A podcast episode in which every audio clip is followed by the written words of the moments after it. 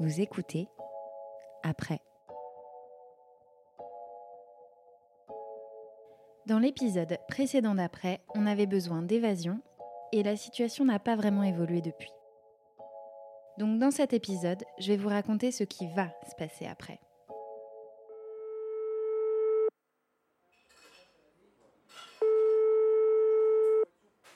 Coucou, bon bah t'as pas l'air dispo donc je passe en note vocale.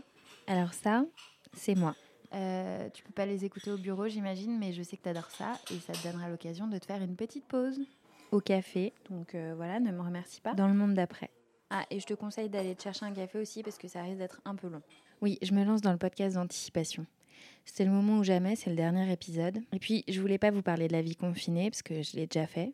Je voulais pas vous parler de la vie d'avant, vu qu'on est dans l'épisode d'après. Et je voulais pas non plus vous parler du complot international qui a été dévoilé récemment par des lanceurs d'alerte. Sans doute trop alertés pour citer leurs sources d'ailleurs, parce que, bon, on sait jamais quoi. Si ça se trouve, euh, en ce moment même, il y a des gens qui m'écoutent. Donc à la place, je vous propose de faire avance rapide, histoire d'arriver direct dans le monde d'après. En plus, c'est hyper pratique, il suffit de claquer des doigts. Merci. Je vous en prie. Ça, c'est un peu émouvant. C'est la première fois depuis des mois que je commande un café que je n'ai pas préparé moi-même. Ah, et je te conseille d'aller te chercher un café aussi parce que Et ça, c'est un peu gênant. C'est moi qui réécoute mes notes vocales. Mais ne me jugez pas parce que j'ai bien étudié le sujet et tout le monde le fait. Bon, bah écoute, ça y est. Première journée dans le monde d'après. Je te jure, quand j'ai entendu l'annonce à la radio ce matin, j'ai même pas réussi à sortir tout de suite. Donc c'est officiel. Le monde d'après existe et il a commencé cette semaine. Je suis restée sur mon canapé, j'étais un peu euh, sonnée quoi. Les cafés ont rouvert aujourd'hui. Donc là, tel que vous m'entendez, je suis installée dans celui qui est en bas de chez moi. Après, je me suis dit, bon, euh, ça fait quand même dix mois que tu râles sur la privation de tes libertés fondamentales, donc euh, bah vas-y ma grande, sors maintenant. Et puis ça n'a pas été simple, hein, ce deuxième reconfinement. On n'en voyait plus le bout. Titre. Autant la première fois, on sentait que tout le monde se donnait du mal pour être un peu créatif. Alors Thérèse, s'il vous plaît, n'y voyez surtout pas le fantasme de l'homme, mais plutôt, si vous voulez, comment dire, la recherche créative, le délire de l'artiste, n'est-ce pas? Autant la deuxième fois, euh, plus la flemme, hein, forcément. Mais tu sais, j'avais l'impression d'être un petit canari en captivité euh, à qui on vient d'ouvrir la cage, quoi. D'ailleurs, j'aimerais bien voir les stats sur le temps que mettent les canaris pour s'envoler si on ouvre leur cage. Histoire de voir si je suis dans la moyenne, quoi. Donc cette fois-ci, il a fallu lutter un peu plus pour ne pas perdre complètement espoir. Ne pas rester en pyjama toute la journée, manger 5 fruits et légumes par jour. On va pas se mentir, il y a eu des loupés. hein. Il y a du café, quick burger, cheeseburger, tartelette. Yop. Puis après, on a hiberné, quoi. hein, Jusqu'à l'annonce. Bon, mais je voulais pas te parler de ça. Euh, je sais que toi, tu bosses toute la journée, mais je me suis dit que ça te ferait plaisir que je te raconte un peu ma première journée de liberté dans le monde d'après. L'annonce, elle est arrivée un mardi matin. Personne ne s'y attendait. Alors, figure-toi que déjà, quand je me suis décidée à mettre le nez dehors, j'ai quand même perdu 5 bonnes minutes sur Internet à rechercher mon attestation de sortie. Apparemment, c'est grâce à un scientifique danois qui étudiait les trous noirs depuis 20 ans. Et en fait, le mec s'est dit un matin, en se rasant sûrement, qu'il devait stopper ses recherches et se dédier entièrement à la recherche d'un traitement anti-Covid. Ça y est, j'ai trouvé. Oh, je viens d'avoir une idée horrible. Non, deux, même trois. Oh là là, oh là là, oh là là, j'ai plein d'idées. Parce que finalement, reboucher les trous noirs, c'est vrai que bon bah moins urgent quoi. Et là, je sais pas comment t'expliquer, mais alors quand j'ai capté que j'avais plus besoin de justifier mes sorties, tu sais, ça m'a soulagée comme si on m'enlevait un poids énorme. Du coup, le mec a mis toute son équipe sur le coup. Et ils nous ont pondu un petit médoc de derrière les fagots.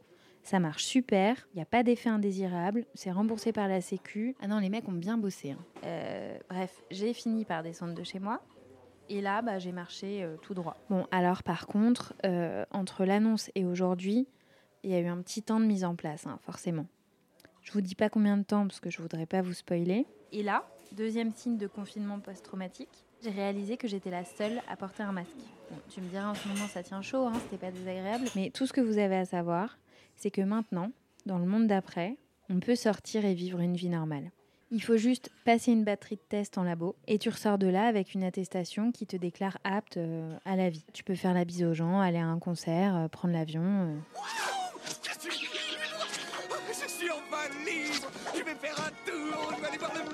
Tout ça quoi. Et franchement, moi j'avais presque oublié ce que ça faisait de voir le visage de gens que je connaissais pas. Au final, je dirais que le monde d'après, il est un peu comme avant, à deux trois trucs près. Par exemple, on met toujours le masque, mais que dans certaines situations. Quand on est malade, quand on sort de chez le dentiste et qu'on a la moitié de la bouche encore paralysée, ou pour les matins où ton masque te va mieux que ton visage. Et c'est moche, mais parfois ça arrive. Rentrez, rentrez, regardez-moi ça. C'est pour la plus sale gueule que vous ayez jamais vue. Ça, je dois dire qu'il a une sale gueule. Sinon, ah bah oui, on a deux Noëls par an maintenant, histoire de rebooster les libraires, les disquaires, les fleuristes. euh. Habile, Bill. Les allocutions gouvernementales de 20 heures sont maintenant réservées uniquement aux bonnes nouvelles, et ce, pendant une durée de 15 jours, renouvelable tous les 15 jours. Ça, on est habitué. Ah, aussi, pour éviter les chocs post-traumatiques suite à la pandémie, le mot barrière a été supprimé de la langue française et l'usage du check de coude est désormais passible d'une amende. Ah bah tiens, ça c'est une très bonne idée. Voilà, voilà. Bon, et là, je suis posée au café parce que j'en pouvais plus de gambader toute la matinée. Plus l'habitude. hein. Et sinon, rien à voir, mais je voulais savoir si tu avais reçu le message pour la soirée de jeudi. Euh, c'est dans un ancien théâtre.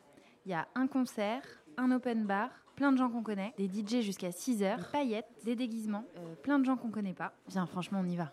Bref, entre nous, il est pas nul, le monde d'après. Et par contre, je serais toi, je calerai pas une réunion trop tôt le vendredi, tu vois, dans le doute. Ça vaut le coup de tenir le coup. Bon, tu me diras, je te laisse. Euh, J'espère que tu as profité de ta pause café et que tu as hâte de profiter comme moi du monde d'après. Et si vous êtes scientifique danois et que vous écoutez ce podcast, euh, n'hésitez pas à garder l'étude des trous noirs pour 2022, du coup. Franchement, c'est promis, ils n'auront pas bougé. Et euh, bah, on se voit jeudi, je compte sur toi. C'est fini les soirées canap. T'as des points de teuf à rattraper là. Allez, bisous. Allez, courage. Vous venez d'écouter le dernier épisode de cette saison. Mais vous vous en doutez, quand on s'appelle après, c'est jamais vraiment fini. Alors pour ne rien louper de la suite, abonnez-vous à ce podcast, suivez après sur Instagram, faites écouter après autour de vous aussi, parce que le bouche à oreille avec ça devrait. Et la suite d'après arrive vite, et j'espère très vite. À bientôt.